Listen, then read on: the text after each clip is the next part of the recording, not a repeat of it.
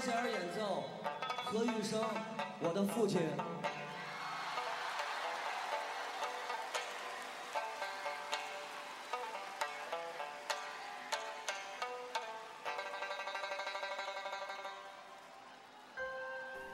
哎，大家好啊，这里是闲班电台，哎，我是胖子。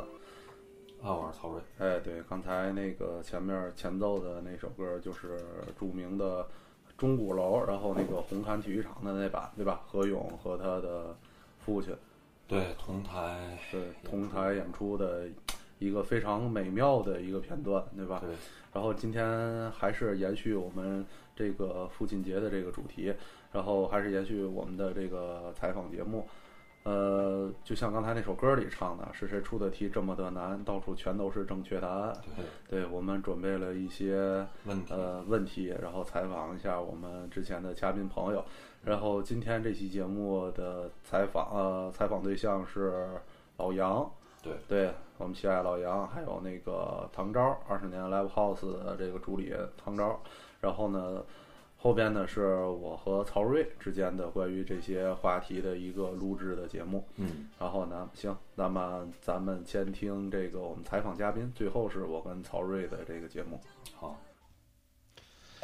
哎，大家好啊，那个现在还是我们那个父亲节的这个主题，然后这个下一个嘉宾呢是我们的老杨啊，异异国他乡，哎，老杨，二爷好，哎，还是熟悉的打招呼的声音。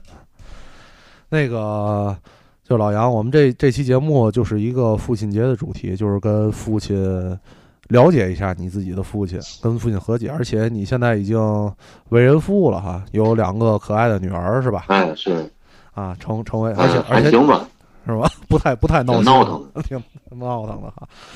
那那个就是关于你先简单介绍一下你父亲啊，我父亲。我父亲，哎呦，这一说介绍啊，从何谈起？我我父亲就是一个很平庸的人啊，没有什么特别特别特殊的建树。老老老老医生，哎，老老杨，他以前是一个医生，嗯，后来呃，在那个九十年代啊，大家不都是不电视不正业嘛，就看到了一些商机，哎，没有没有，还不能免俗，然后就。自己也干了点自己的事儿，啊，他基本上还是一个挺古板的一个人，嗯，呃，怎么说呢，在家里的话，一般，呃，只要他霸占电视的话，基本上这个电视里的这个节目，不太可能是彩色的。那为嘛？基本上就是以这个，对，基本上就是以二战历史解密为主。哦。没没有没有嘛，不会有嘛太大意外。嗯，哦，主要好好看历史哈。对，对，从德意志一直看到亚洲，环太平洋地区啊，整个全部都看，各种坦克倒背如流，基本就是这样一个人。哦，那是派你到南欧战场的实地去看了一下，现在是吗？反正我没事就给他推荐点什么东西。一般我要出去玩玩去干点嘛的话，嗯，他都会给嘱咐我。哎，你知道这有哪哪哪嘛，对吧？波兰啊，波兰他们那个在发生嘛，都得让我得看看。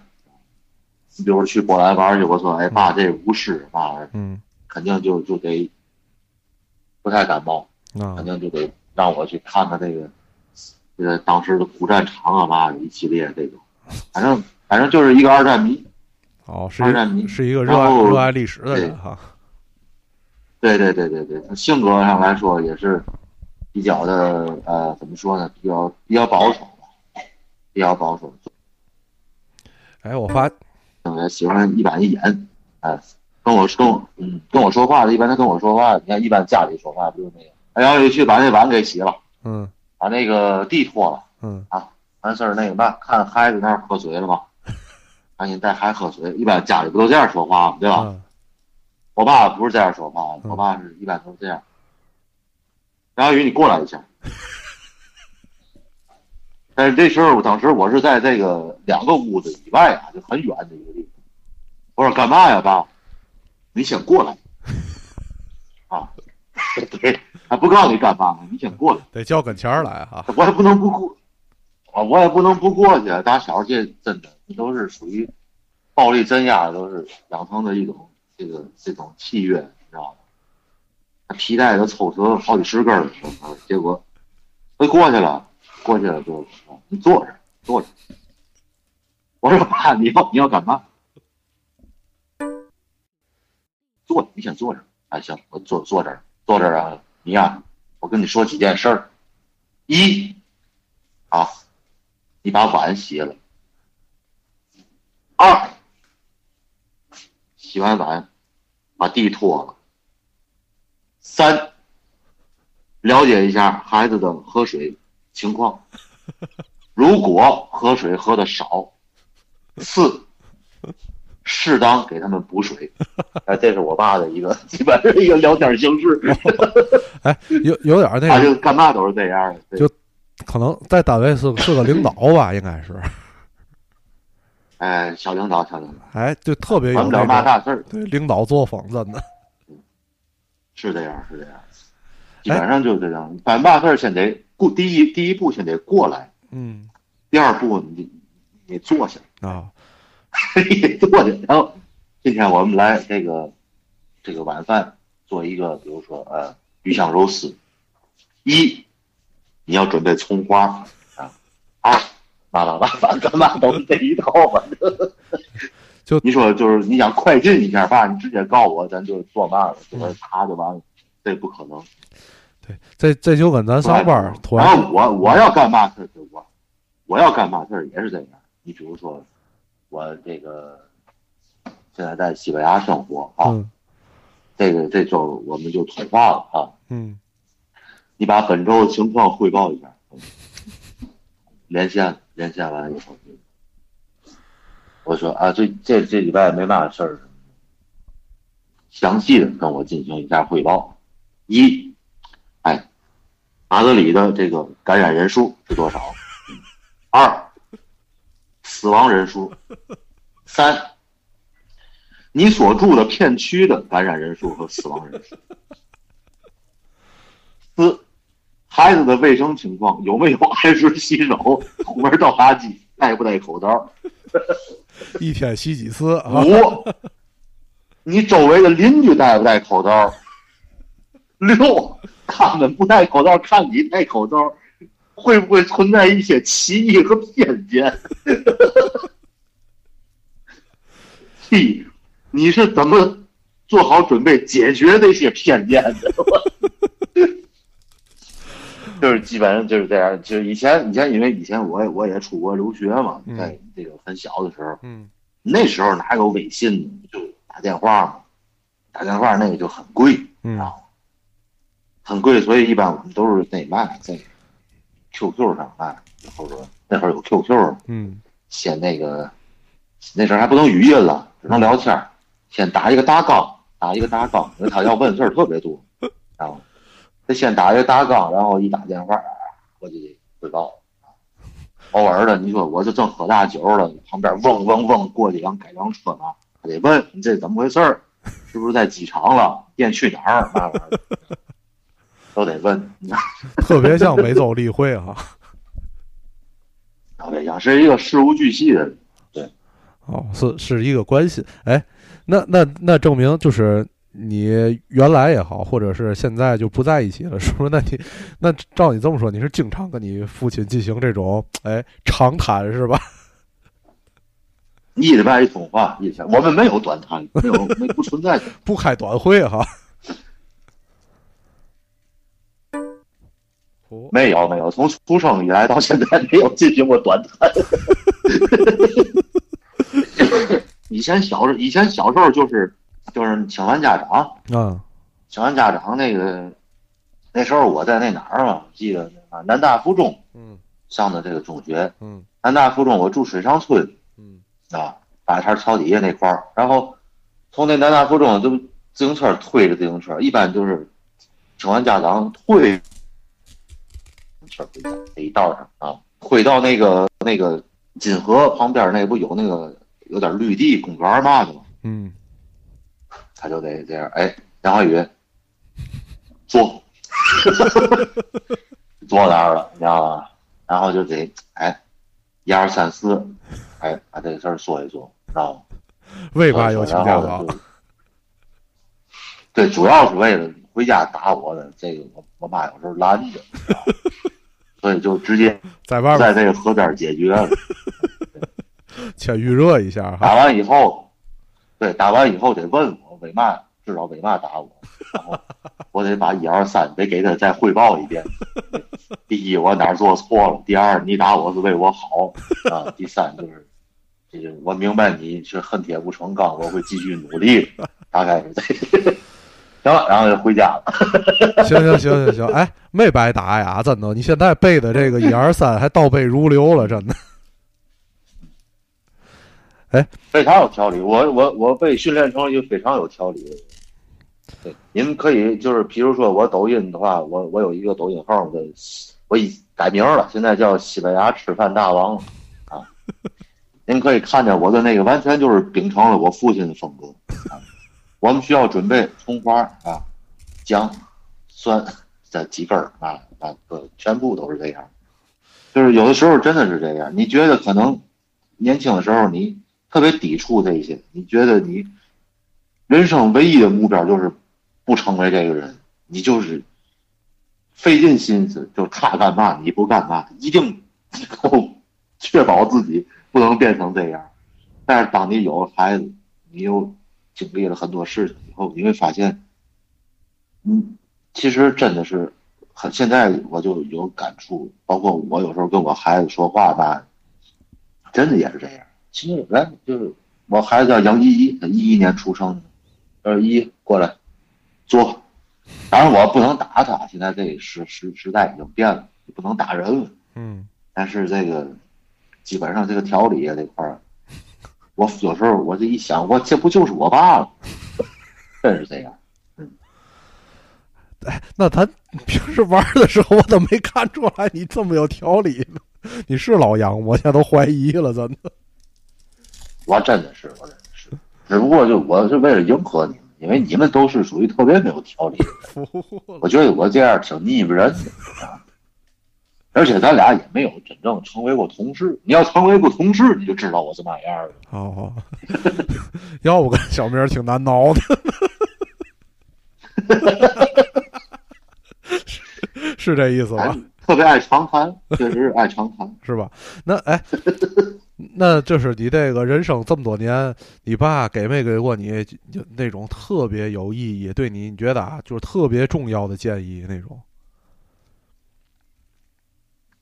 特别重要的建议哈，嗯是这样，呃，有两件事儿，有两件事儿我还是印象比较深刻的。嗯第一件事儿呢，就是这个，那时候我记得是我好像是刚上初中吧，不是六年级，就是刚上初中，啊，那时候小不是小学六年级，就是刚上初中，那时候就是怎么说呢？有一天，那时候我父亲就是已经，就是逐渐的从那个，哎，他以前是医生嘛，嗯医医院出来了，然后他那时候那个时代那叫搞散产，知道吗？对，下海下海就，出来创业嘛玩意儿，哎，搞散产，这找创业，知道吧？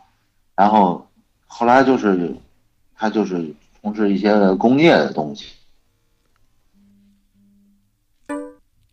然后就是有一天那个他回来了以后呢，给我带来一个大瓶子，带来了一个大瓶子，这明显就是他们那儿的工厂里啊，我不知道是装酒精的还是装那化学原料的，嗯。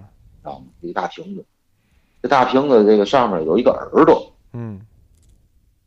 哎，然后呢，因为他知道我特别喜欢海盗，就我比较喜欢这个未知的东西，嗯我探险啊什么的，这海盗的到处浪去。我小时候特别喜欢海盗，你知道吗？然后那个大航海时代天天玩儿，就看见了，看见了。哦，那不是初中，可能还得再往再往后点儿。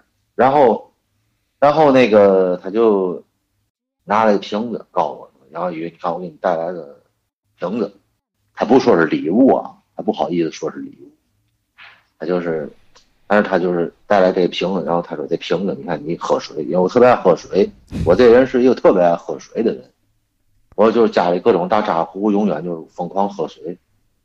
这点儿跟别人不太一样，他就看我这个又喜欢海盗又喜欢喝水嘛，他弄了一个不知道装嘛瓶子，对他告诉我，哎，你这可以拿一个手指头勾着，然后倒着，就跟那个海盗喝那个拿大酒桶喝朗姆酒那样，知道吗？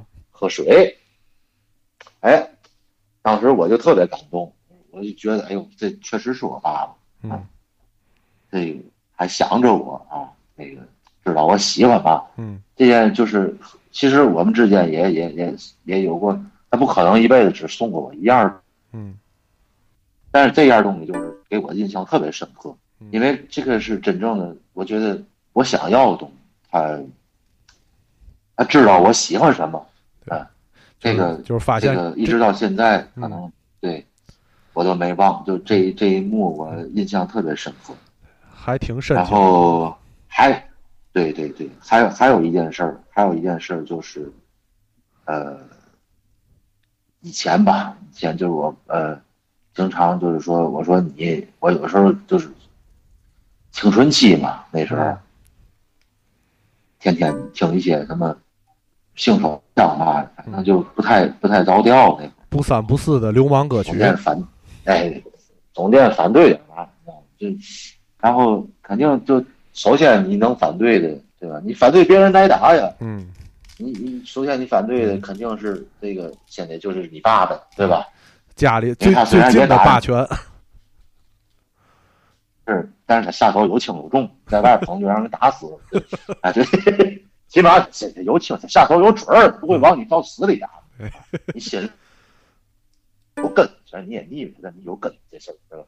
所以你就反对他嘛，你就说就是觉得他从来不关心我，这嗯就说一些这种话。然后我爸就给我讲了讲他青春期的事儿，嗯他青春期的事儿。那时候因为我我们家就是我爷爷他是四川人。嗯四川人，我太爷爷也是四川人，我太爷爷是一个是个船长，嗯，海海盗船长是吗他？以前在这个四川，呃，江道江道哦 长长江上那个张张宝仔啊货轮，那个呃呃开货轮开货轮，哦他们这个这个公司以前叫这个民生公司，哦，那民生公司后来就公私合营了，然后不是那东东太平洋那个是吗？呃，长江船长船船厂，后来就是也是后来这个中国这个民生民生银行嘛这些的雏形，嗯他以前在那儿，然后后来反正种种原因吧，这不就就不能在那儿待了嘛，然后就来天津了，来天津了，然后后来他就老了，我太爷爷老了。嗯老了那时候他就回去，回去他就特别想回去，谁说也拦不住？我太爷爷因为当时岁数已经很大因为我太奶奶十八岁跟着我太爷爷，那会儿我太爷爷他十八岁跟我太爷爷那时候，我太爷爷已经五十多了，哦你知道吗？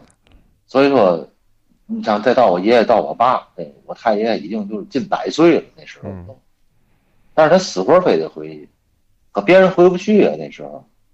我爷爷这边也有工作吧，然后他就一个老头儿，一个人很固执，他就回去了。我太爷爷嗯回到重庆那时候就会正赶上那时候乱，乱的两拨人就在这个街上兵了邦啷动兵器了，你知道吗？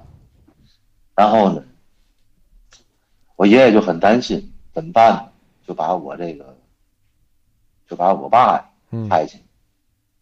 我爸那会儿十六，十六岁，就坐着火车就就去重庆，嗯，回四川，拼刺儿去了，回四川等于我爸在那儿，他能十六岁，他能凭嘛事儿？嗯在那儿陪我太爷爷，就是度过最后的那段日子。哦然后，然后我太爷爷就给他讲了这个很多这个以前的事儿吧，嗯他都记下来了，我们家那些乱七八糟事儿。然后怎么说呢？然后就跟这个我我爷爷一直在书信的这个，那时候只能就是书书信写信，嗯知道吗？靠写信汇报情况，知道吗？好，反正后来我就明白了从我对，哎对，从我爷爷就这样，知道吗？一二三四，所以这就是祖传的，然后他就跟我说了一下，我当时我就觉得，我觉得这样也也也也也挺牛逼的啊，这这挺挺厉害的，比这个听音乐嘛的一点不面，可以对吧？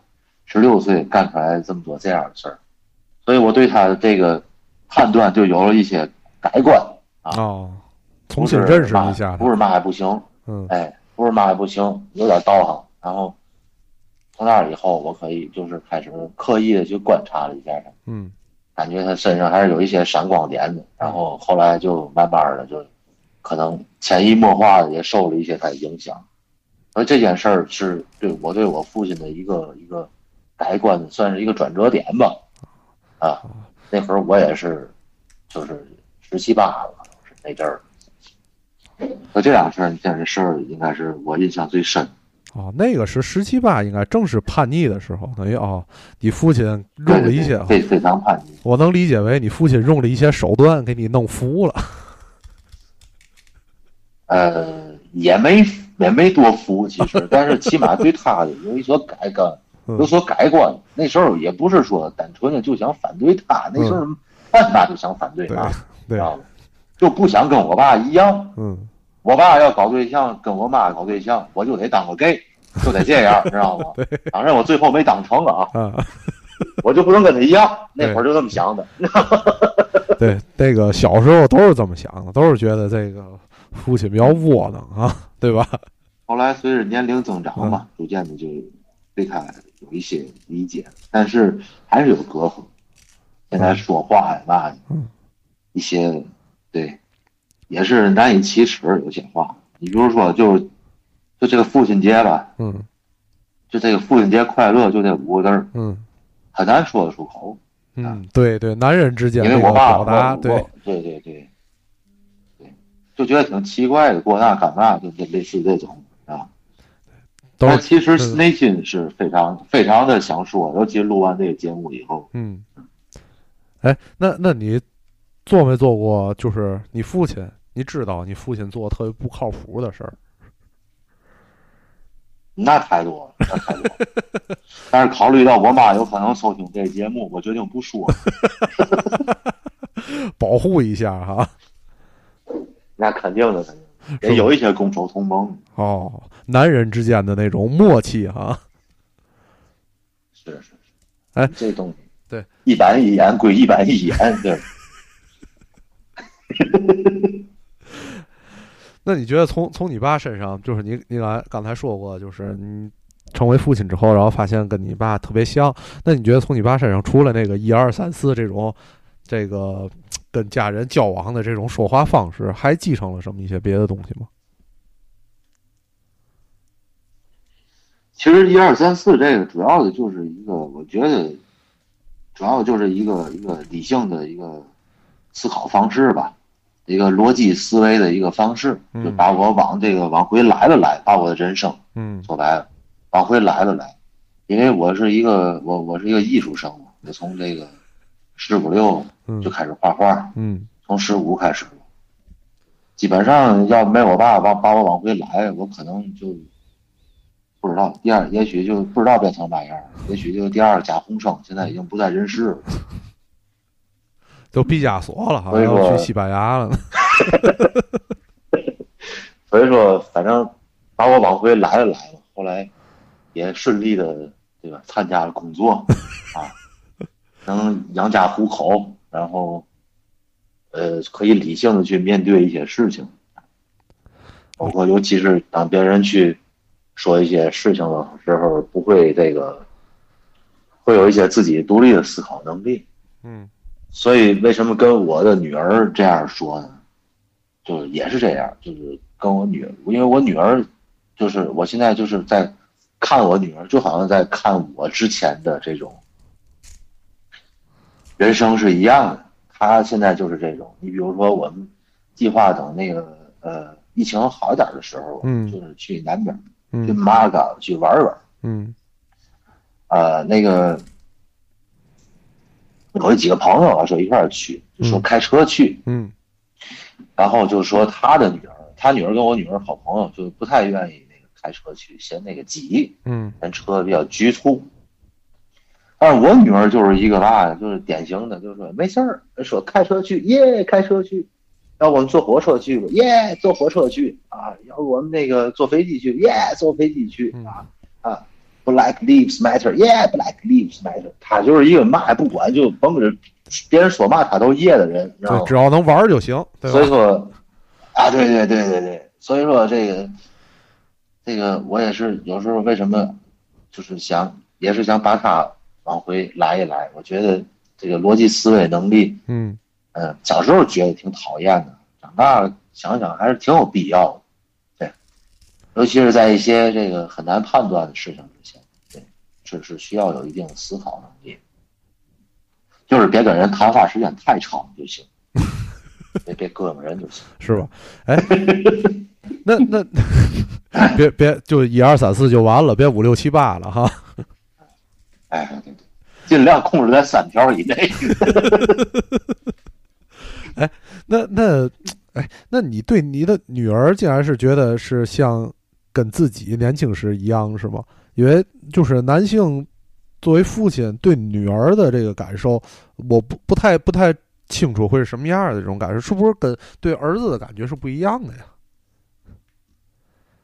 其实我也没太拿他当当女儿啊，或者说儿子，嗯有什么不一样的感觉？一上来肯定有，嗯一上来肯定有，尤其是你比如说过生日吧，嗯。出去给你买点东西吧，嗯。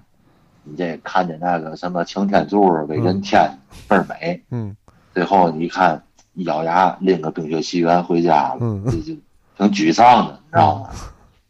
而且你想，我我喜欢打球嘛，嗯。好多鞋吧，那就想能留给后代嘛，嗯。这也留不了了啊。当然，反正就就那样了。包括你的一些很多其他的东西，嗯嗯，你因为这毕竟是不一样的。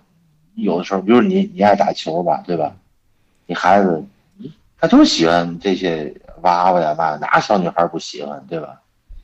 所以说没办法，但是慢慢的我也习惯了，就是就是我也我也意识到了，就是因为我的后代他不可能就是会呃成长成我想要的样子，就是一模一样，对吧嗯？他肯定是带了一些他自身的属性嗯来成为我的后代，不是说一块白板一块，对吧？比如他哎成为我的女儿的时候，他就自带了就喜欢娃娃，不喜欢变形金刚的属性。嗯哎，就喜欢化妆品，就喜欢高跟鞋，不喜欢球鞋。那你就只能接受你在这个基础上，对吧？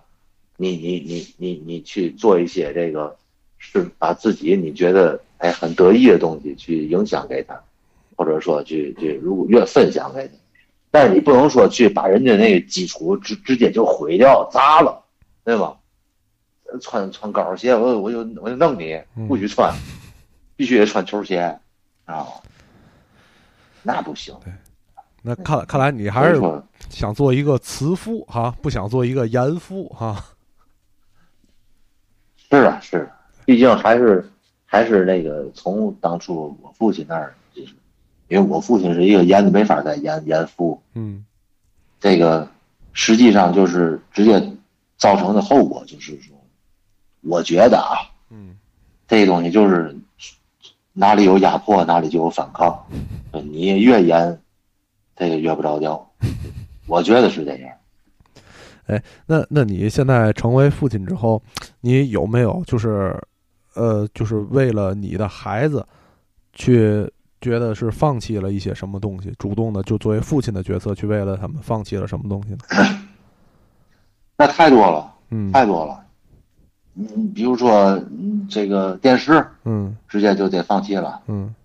啊，就沦为给人家看动画片儿、看 YouTube 嘛的，就嗯。就只能看见了。啊，我我说的是我是一个，重要的东西，就是你可能是人生方向，这很重要啊，这对我来说，我我我我是一个恐怖片爱好者呀，嗯。但是我每天我的人生只能在十一点他们睡着了以后开启啊，那没办法，你们看美剧可能啊，这五季嗯。看一礼拜，看三天看完了，我这一季可能看半个月都看不完，这这这这还不够牺牲吗？牺牲很大了。对，然后等于就牺牲了自自己的时间和爱好啊。那可不呗，那可不。而且有时候有的东西你就得陪着他，对。哎，那那那你嗯，你说，你先说。因为我我我这个我我的这个媳妇儿，嗯她不是一个特别爱说话的人，不特别爱沟通，你知道吗？所以说这个好多事儿都得我来。嗯可是问题，你说要是女儿的话，有些事儿我来不了啊，对吧？嗯你比如说她再大点儿，对吧？她问我爸月经怎么回事儿，我能告诉她吗？对。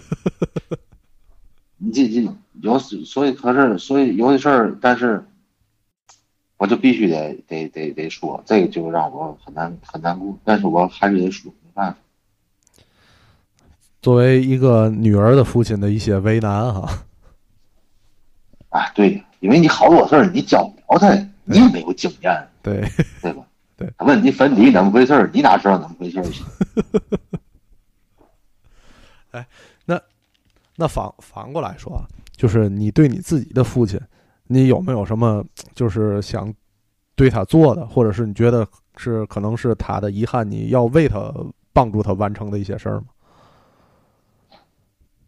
啊、有。嗯。有，嗯。就是之前我说过的，因为就是我的那个太爷爷啊，嗯。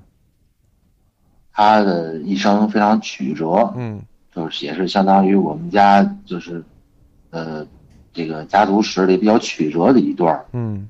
啊，这个这个之间还有一些这个呃牵扯到了一些重庆的一些历史和兴衰，嗯。然后呢，我我爸一直就是想把这个这这这段事儿哈嗯，他想写一本书，嗯。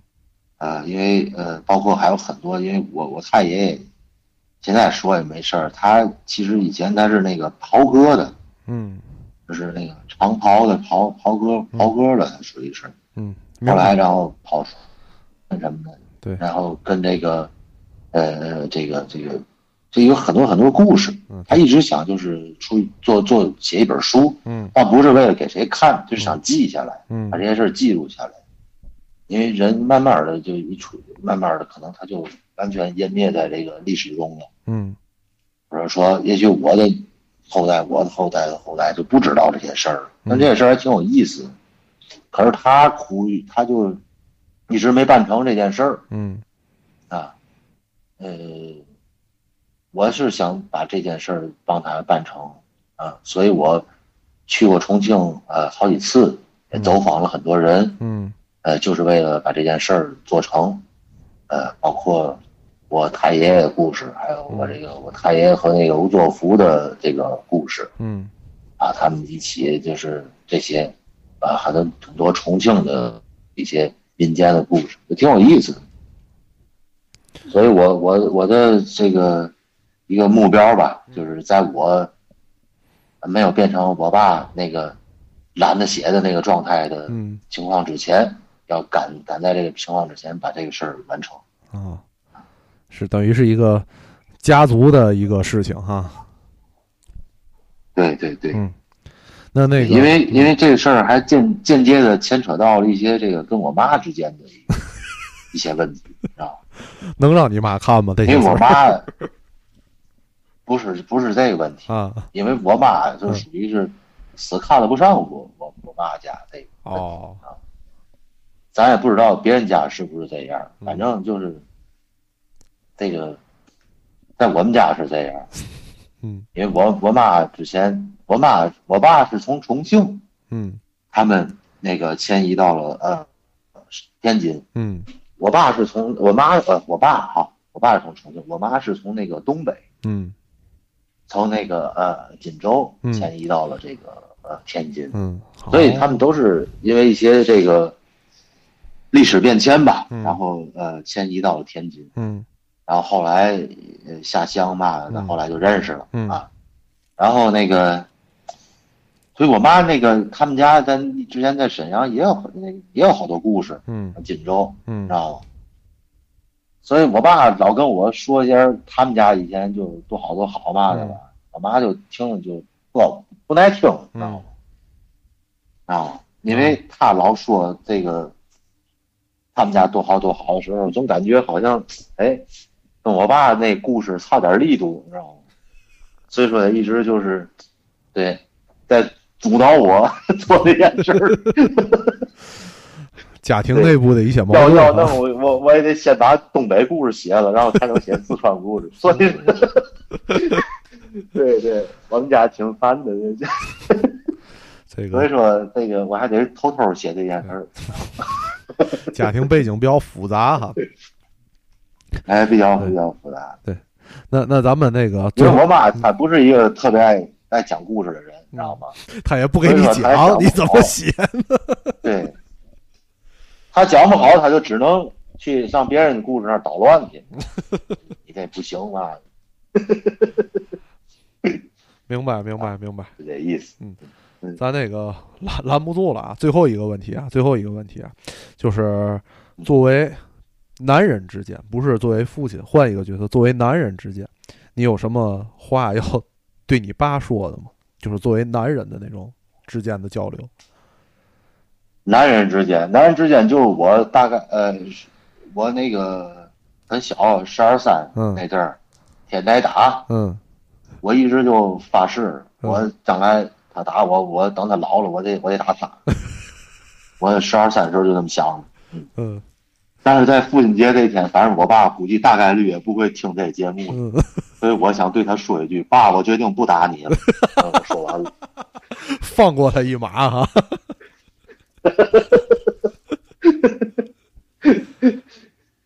行行行，好的希。望他永远不会成为闲边电台的粉丝，也不会收听这期节目。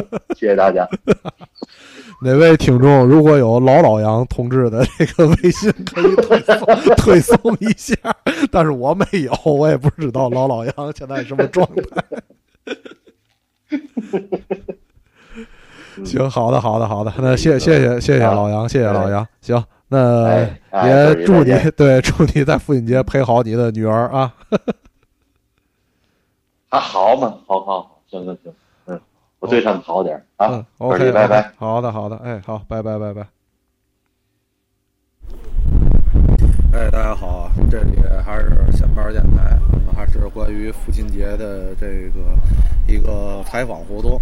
然后那个下一位这个被采访者是我们的这个嘉宾，老嘉宾唐昭。哎，唐昭跟大家打个招呼。哎，大家好，大家好。哎，对，我们这个现在是在一个报平摊儿上头，我跟唐昭刚踢完球，在这个路边来进行这个采访。呃，而且简单讲哎，唐昭，你现在是不是这个阶段？你现在天天在家就是陪孩子是吧？对，主要是我和我妈都在家陪孩子。我现在没没没的事事业停滞嘛，没有事业，没有事业 事业停滞。现在就可以有机会做一个称职的好父亲。哎，确实能把那陪伴这件事儿做的还比较到位吧，是天天陪着呗。哎，你们家孩子多大了？两岁零两个月，两岁零两，是个女孩儿哈。嗯，对，我记得，因为记得之前发过朋友圈。那个是这样，咱们先来那个言归正传啊，先来介绍一下你的父亲嗯，老唐，老唐头儿，老唐，嗯，老唐今年整六十了，大寿，呃，六十，他八月份六十就能领退休金了。嗯，然后那个职业是个这个制冷工程师，是干制冷的，哦，是个工程师，制冷工程师。对，什么冷库啊、中央空调啊、设计啊、安装啊、维修啊什么的，就这种。然后我爸最大的爱好是那个什么，集邮，哦，集邮还有钱币什么的。嗯，这爱这个的。啊，就是那个那叫什么油卡币，对吧？呃，邮币卡，邮币卡邮币卡，邮币卡这个卡现在差点，但是邮币市场还是挺好的。哦，也一听是一个，也算是个知识分子，是吧？嗯，是，你看六零年的人，然后是上大学，挺挺不容易。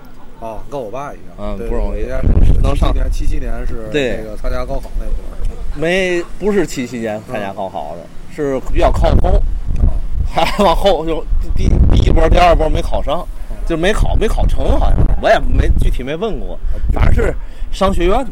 哦哦，那就不是我的意思是，那个老爷子没因为这个，因为那个时代能那个成为大学生，嗯还是挺一件挺不容易的事儿，是一个就算是这个周围人当当中的佼佼者。哎，是老爷子没因为这件事儿跟你细细的吹过牛逼是吧？啊，倒没有。讲讲这个自己的他上的是他上的是大专，啊嗯，大专。啊，跟我爸一样，我爸应该是七七七年是上的，然后那个因为第二第二年考七六年恢复高考嘛，就那会儿是，呃，天津商学院是全国第一个设了那个制冷专业的，嗯就是唯一全全中国可能就那么两三个学校嗯有制冷专业的。嗯然后我爸这不是高中毕业完以后呢，就是想选一个什么的，是我爷爷帮他选了几个行业，说你看你考哪个吧。哎，我爸一看这是一个新兴行业，嗯没有人知道这是嘛，我爸就考这个。还是挺有前瞻性的。也不能算有前瞻性吧，就是想，可能想和别人不一样，可能是啊，没没细聊过这事这些事儿就是没跟老爷子。看来那那看来你跟你父亲这个就是那种长谈的这种互相聊聊这彼此过去的事儿，这种机会不是很多哈。嗯也有机会，但是我们俩现在通常情况下聊的都是那个，比如说中美问题啊，关心关心国家大事哎。中国印度的问题哦，然后还有一些这个俄罗斯啊怎么回事儿啊？给国家操操操操闲心那啊。我们反正马上要是一块儿吃饭的时候嗯，聊着聊着聊到这上头。就是七点新闻联播那套。哎，我爸是这个，是那种比较典型的，呃，被这个咱国内的一些媒体就是掌控了，掌控那种。但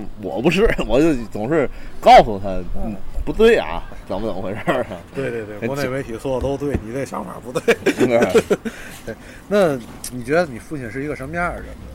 你有没有想过这个？我爸是一个就是，呃，很实在啊，勤勤恳恳，嗯然后呢，任劳任怨啊，就是就是那样，就是一个很朴实的，就是一分耕耘一分收获的那样的人，不会，比如说做生意吧，嗯呃，不会说就是在生意上动一些更多的脑子，嗯就是把自己这摊事儿干好的那种人。嗯比如说你个你干干制冷，嗯你完全可以啊，比如说哎认识好多关系什么，再发散点生意上的事儿。嗯呃，不会，那我就是把制冷这个干完就完了。嗯咱干完，你以后有活儿，你再要是还找我，那咱就继续干。但是别的事儿不掺和，也不惹惹，就这么一个人。哦，就是因为因为我发现，就是和大家在聊关于，就是问起大家这个觉得自己父亲是一个什么样的人，就到目前为止，大家提供的答案都是觉得是一个非常非常普通。然后呢，可能有的人说会说一些固执，然后会大部但是大部分都会像你这样，就说是一个老实人，嗯，就觉得自己的父亲都是一个特别老实的人。对对，基本上咱这一代人的父辈的共同点和共同处都是还是比较相似，因为他们当时的那个环境啊，还有就受教育啊什么的，家庭背景啊，大伙儿都基比较一样，所以出来的人可能也是差不来离，都差不多。对，都是对，没有一个可能，可能在他们的高光的时刻，其实其实这问题是这样，我我曾想过这个问题，就是为什么我们都会觉得我们的父亲是一个老实人、平凡的人？你不用看那台词啊，看那表了，我感觉问题已经不太一样了。对，因为因为可能是在他们像咱们这么大的时候，就是正式成为社会主力，可以在外边惹惹的时候，咱们没有参与，然后那个时候也没有交流。你小时候跟父亲有交流吗？小时候，我和我爸，嗯，交流就是日常交流吧，日常交流，也没有没有那种，就是促膝长谈啊，或者是情感的那种 那种。就是问你考怎么样，呃是吧？我爸倒，反正我我爸和我妈，我们家就是对我的学习上面是也是关注，但是也不埋怨什么的。儿子想干什么就就可以去干什么，就是也是一直都在支持，所以也知道我学习不怎么样，也就都都都对他有一个默默认，对这件事儿都有默认。哦，那还算是一个比较开明的。哎，相当开明。我认为我爸我妈都是相当开明。这你看，我觉得鲜少啊有家长会就是支持一个人去做摇滚乐这样的事儿。就是摇滚乐演出，他们也不知道这是嘛，对他们根本就不清楚，根本不知道你干的是什么，也就只是认为啊，你可能认识好多呃娱乐圈的人，或或者 哎，或者认为你就是一个呃走穴的，干活干演出的这个干活的这样的人，那都会是这么这么想这件事儿。哎，那那你小时候你爸打你？我爸我妈从来都没打过我，哦，从小到大没挨过打。哦，那这个家庭就比较特殊。我然后我干的事儿呢，也仅仅就是限于在淘气的这个范围内，他没逃出圈儿，就是没捅过娄子。对，就是在淘气的这个范围以内，所以呢，我爸比较理解，然后我妈也觉得无所谓，嗯，是这么一个事儿。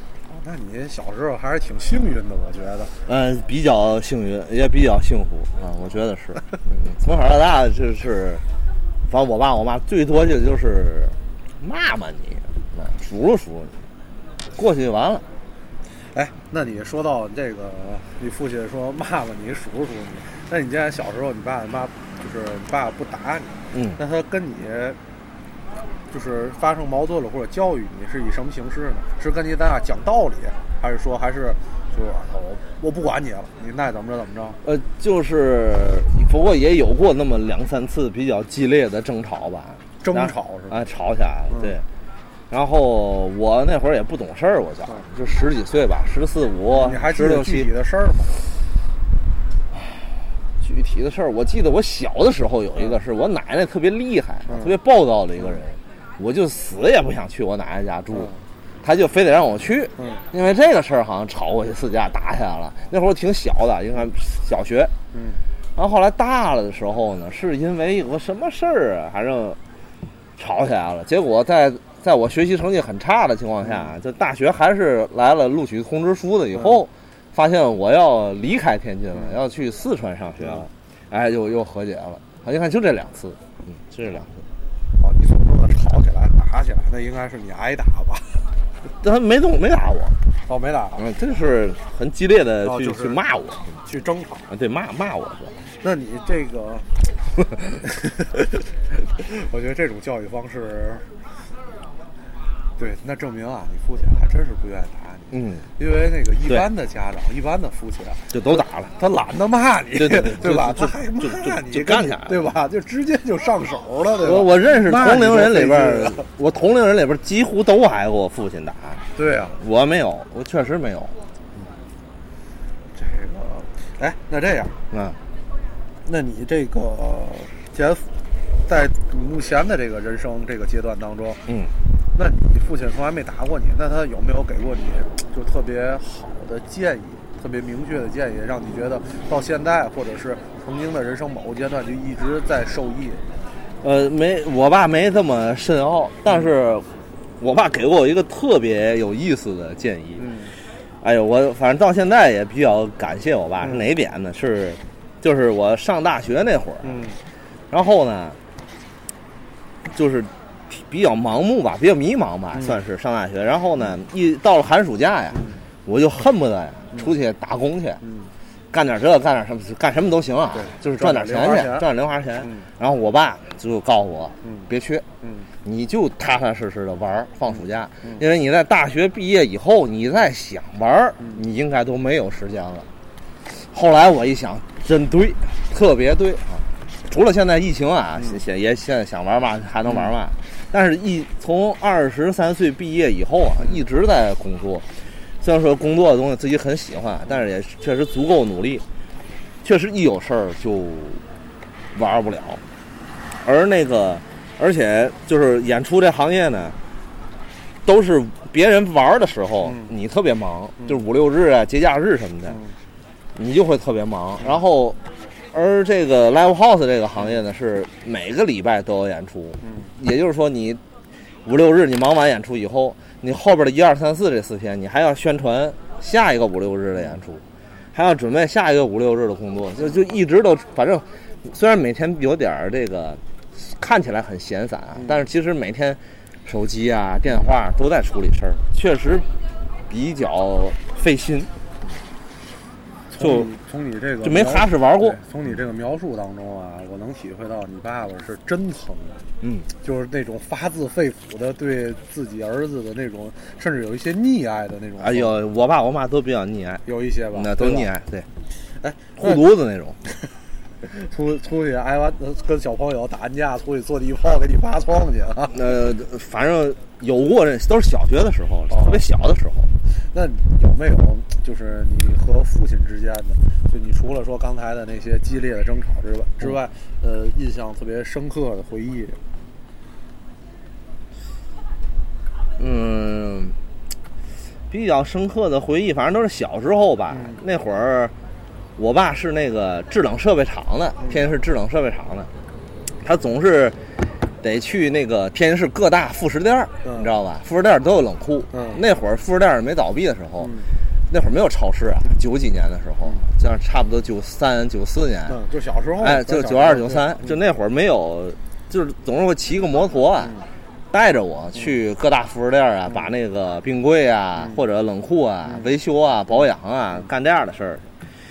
然后所有好玩事儿，其实你看基本上都是那会儿，嗯。嗯、比如说去富村儿什么的，还能连干活儿还能钓鱼。啊，姚村儿、富村儿这天师大那会儿，原来那会儿都是村儿嘛。嗯。然后还有比如说这个，呃，去去有的特别大的那副食店儿，那会儿刚兴四驱车，嗯。只有那种大副食店儿啊或者这种超就算是超市吧、商场吧，嗯，那一楼有那种四驱车特别好的那种啊，就是那特别好的那种轨道让四驱车能玩那会儿咱自己家里买不起那玩意儿，买不起也是一方面，另外家里没地儿放啊，都得去那儿玩儿去。那会儿就特别高兴，啊，就是类似这样的事儿，都是那会儿，哎，和我爸出去才能才能赶上。还是都是比较特别美好的回忆，是吧？哎，那那你就比较惨，痛的回忆，我我我 就是九六年我爷爷去世的时候，那会儿我才九岁，嗯我九岁，然后那个我记得在中医附属医院，嗯我爸就是眼睛是红的，但我那会儿九岁还是不懂事儿，对呃狐臭那样。那个时候你还不知道死亡意味哎，是什么，不根本不会意识到的，就就是我爷爷去世，我连我我都不知道哭怎么回事儿，我都没哭，嗯应该是没哭啊。然后那个我爸告诉我你爷爷要去世了，嗯，我印象特别深，就告了我一声，但是我也没意识到好多的问题。嗯，那会儿我就觉着那那是我应该是活了三十三十年第一次看我爸，嗯，痛苦悲伤，然后我有点受不了，就是那种。就是之前一个这么坚强的，印你印象当中这么坚强的男人，突然之间，打那以后我也没我也没见过我爸伤心，嗯嗯，也没见过他掉眼泪儿什么的，都没见过，就就那一次掉眼泪儿。然后我奶奶去世的时候，呃，我爸应该是已经在我从我爷爷那那一块儿，可能嗯已经认识到死亡是怎么回事儿了，或者我奶奶当时也病了好多年了，嗯坚持不住什么，也有心理准备。嗯他没有爷爷去世时那么悲伤，嗯但是他有有准备了。再加上我奶奶是七十三，嗯啊，是那坎儿上 去世的，所以还好点儿。我爷爷比较可惜，我爷爷是六十六十二岁没了。那说来说去啊，就是但是作为男人啊和自己的父亲啊都是很像的。你觉得你跟你父亲像吗？呃，我在上大学以前，我觉得和我爸特别像，嗯嗯，所有的想事情的方式、看问题的方式，这都是一致的，甚至脾气呀、说话的意思也很像。但是上完大学以后，我去的是完全不同的文化环境里，就是四川，就是所谓的意义上的南方，嗯然后也算是给行万里路这件事儿上有个前前瞻吧，算是。你走出去，毕竟两千多公里，走出去以后接触事儿，所有事儿都自己面对，是吧？一个月家里给打点钱，自己得把这财务先弄清楚，然后还得，咱说学不学习放一边儿，你怎么也得毕业，是吧？就是你得有这，从那以后开始，再加上又接触摇滚乐了，是完全不一样的世界。从那以后，我可能就和我爸不像了，就从那儿开始。打开了一个新世界的对，然后就包括现在吧，嗯我和我爸的整个的就是三观吧，应该都不是特别一致的，不不一致。但那之前应该是很一致的，因为我爸，我觉得我爸说什么，哎，都挺对。啊，之之前是完全是特别的尊重他和模仿他，对吧呃是这个阶段吧？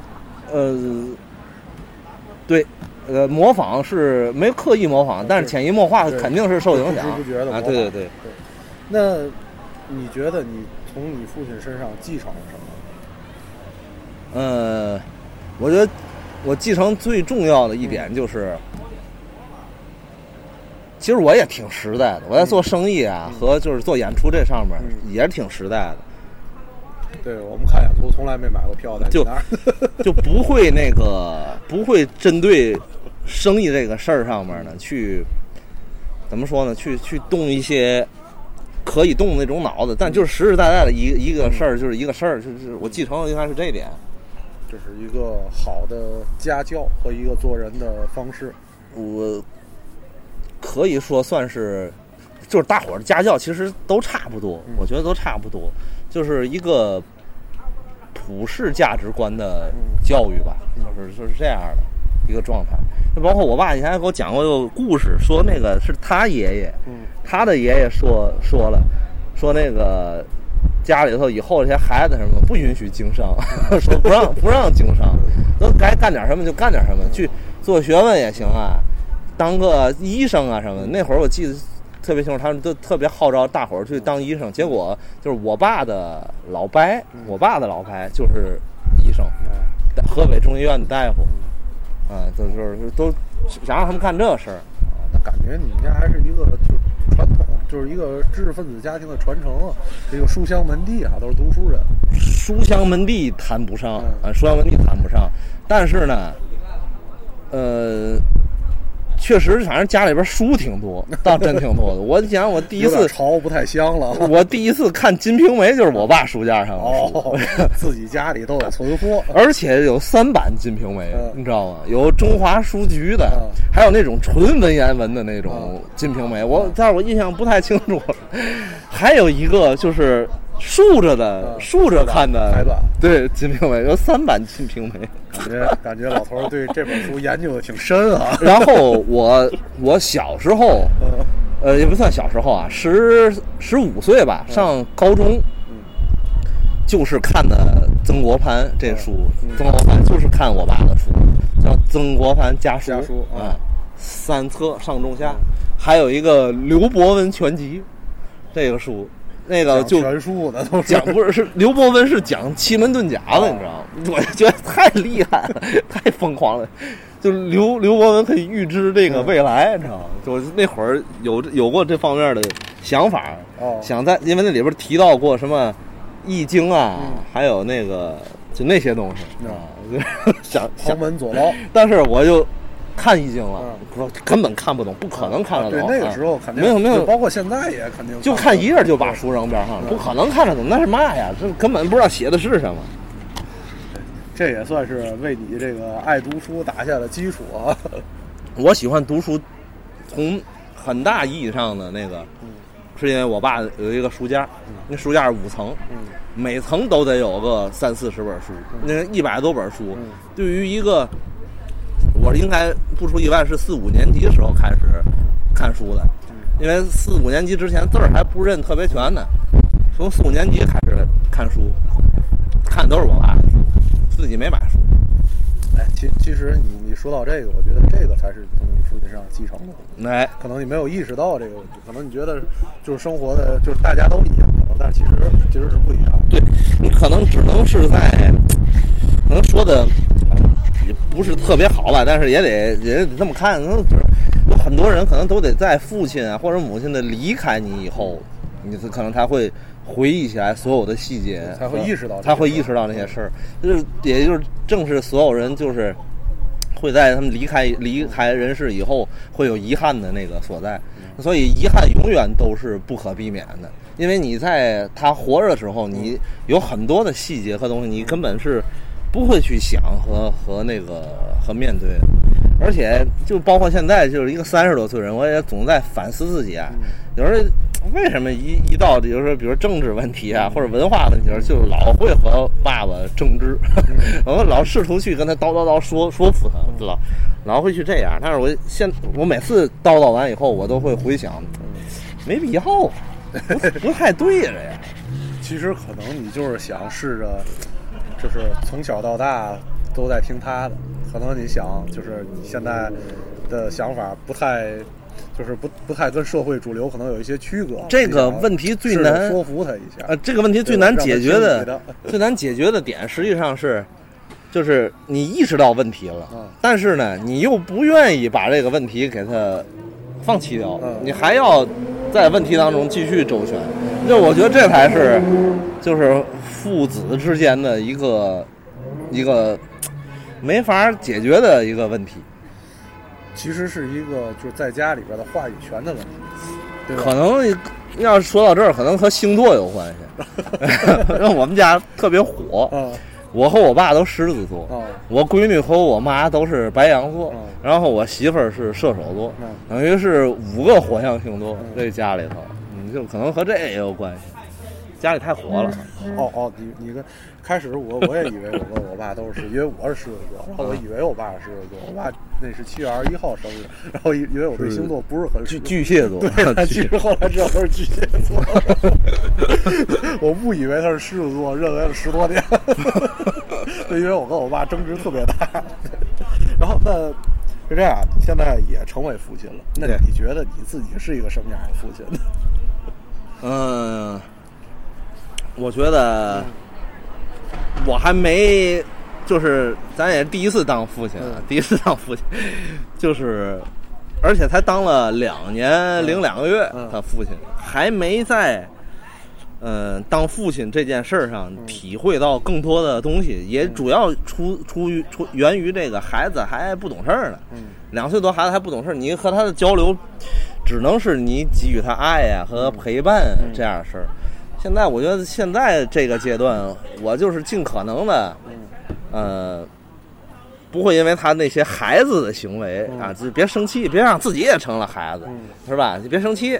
就是好好的去 抚养和这个引导，我觉得是现现现还是现在处于一个特别初级的阶段，就是哄着。哎，我觉得现在能，如果未来啊能成为一个就是能认真的想啊，自己是一个怎么样的父亲的时候，我觉得必须得让孩子在十岁左右吧，或者十岁以后，你可能才会去想，因为十岁之前的孩子聪明归聪明啊。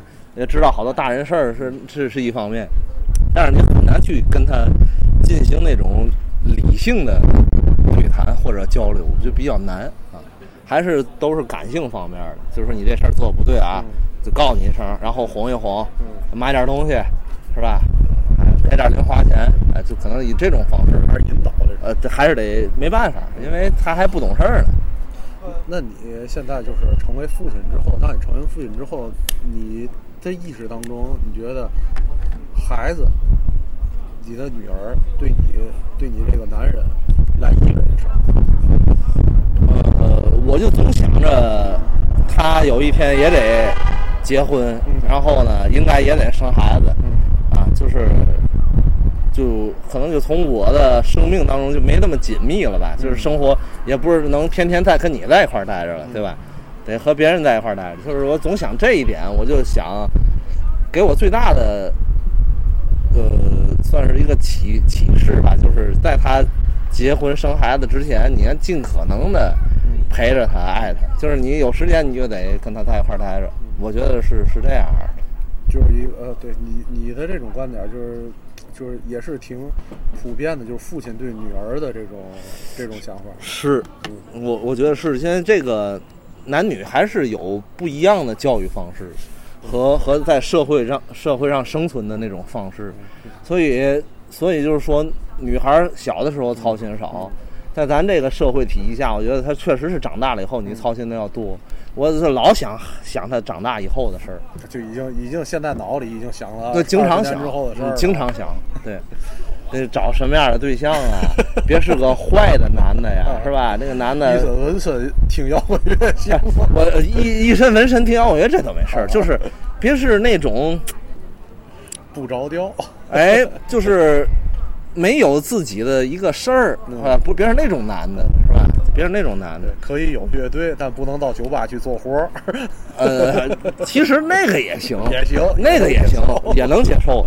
就是什么，你自己得有一个，我觉得男的吧，就是我希望我的女婿，我希望我的女婿，我希望我的女婿可能应该是一个，就是有有一个事儿，能能做把一个事儿做得特别好的人。我希望是一个这样的人。但是无论是做什么事儿啊，当然不能违法，不能做违法的事儿。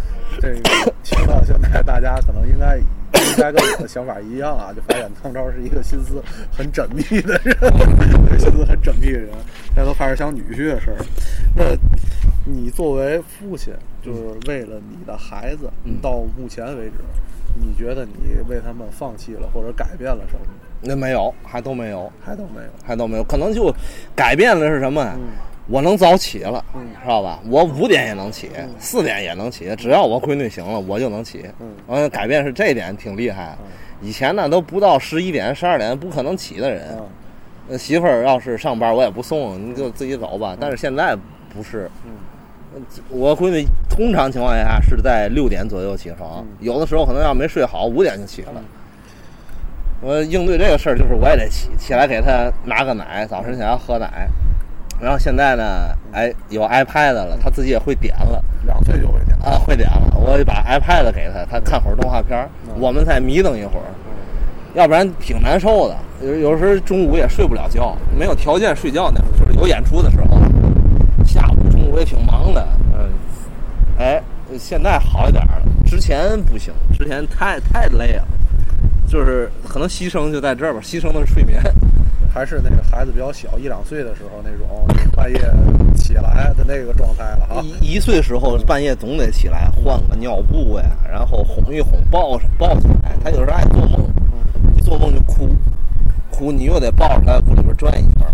就是你知道一两点你睡着睡睡醒，就是给你喊起来，你抱着一个二十来斤的东西，在屋子里转悠，还得唱着歌，那真挺痛苦的。我我知道，我知道，我那个那个没体会过，但是我见过。然后，然后你就因为那十来分钟，你转天整个精神状态都会就呈现一个萎靡的那个状态。就是你一晚上睡不踏实，不行是吧？这个整个状态差不多持续的得有一年。对，初为人父都会这样。哎，那再说回你的父亲啊，那你现在有没有？因为你现在也是这个年纪了嘛，也有能力了，基本上家里都快成家里顶梁柱了，基本上已经是了，对吧？就是你有没有想过为你父亲现在做些什么，或者是他有什么遗憾，你可以为他去来弥补或者实现什么？你有没有真正的想过这件事？嗯，目前我觉得我完成了重重要的事儿，就是把孩子给。造出来了，传宗接代，哎，造出来了，造出来完以后呢，就就完成他们最大的一个心愿啊，就是得生孩子，哎，生孩子，他们现，但我觉得我爸我妈现在在家太开心了，就是说这个孩子和他们在一块儿待着，那孩子直现到了半年前吧，开始爷爷爷爷爷爷的时候啊，玩命喊，每天都是喊，哎，我爸就高兴的不得了，我个人觉得。他现在应该目前来看啊，虽然没有过正经的交谈，但目前来看应该没有什么遗憾啊。他现在目前没遗憾，还能给他们在做的事儿，就是尽可能别让他们在经济上边为我再负担什么了吧。我觉得，你看咱 买房子，买房子 啊，生孩子，然后结婚，这都是得家里花钱操办这些东西。啊，就是未来呢，就就现在生完孩子了，我们尽可能多养孩子，别让他们在经济上负担。咱退休了以后多存点钱，想如果孩子大了不用他们带了，他们想出去玩去能出去玩。我觉得这样就就就还挺 OK 的，还是一个就是家族的传承的一种传统，就是就是正常家庭的，嗯，就是家庭的生活方式吧，都是这样。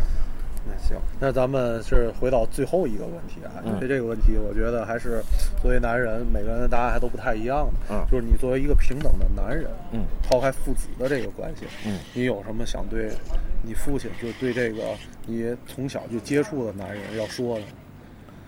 嗯，我比较希望我爸能赶紧把在六十岁这个年龄啊，把事业什么都放下，嗯。别再就是还去操持活儿、嗯。工程干活儿去，嗯。组织人干这个干那个去，弄冷库去。那前天还去静海了什么的，那叫什么南八里台什么的，就别别那个什么了，好好的就是，因为人生已经基本上快走完了吧，咱咱这么说啊，活到八十的话，今年六十还二十年，对，那还二十年，你可能到七十多岁的时候，你可能就走不动了呀，或者有点病啊什么的了。所以这个最后这些这一段时光，还是把事业放下。我特别想跟我爸说这个，但是他很很因为比较狮子座嘛，就自己想的东西比较固执吧，算是他他不听啊，但是还是得该说得说，是吧？你不听是你的事儿，但是我该说还是说，这是我比较希望的一件事儿。行，好，那咱们今天就是采访先到这儿，行，好嘞谢谢唐钊。哎，别客气，好的别客气。，OK。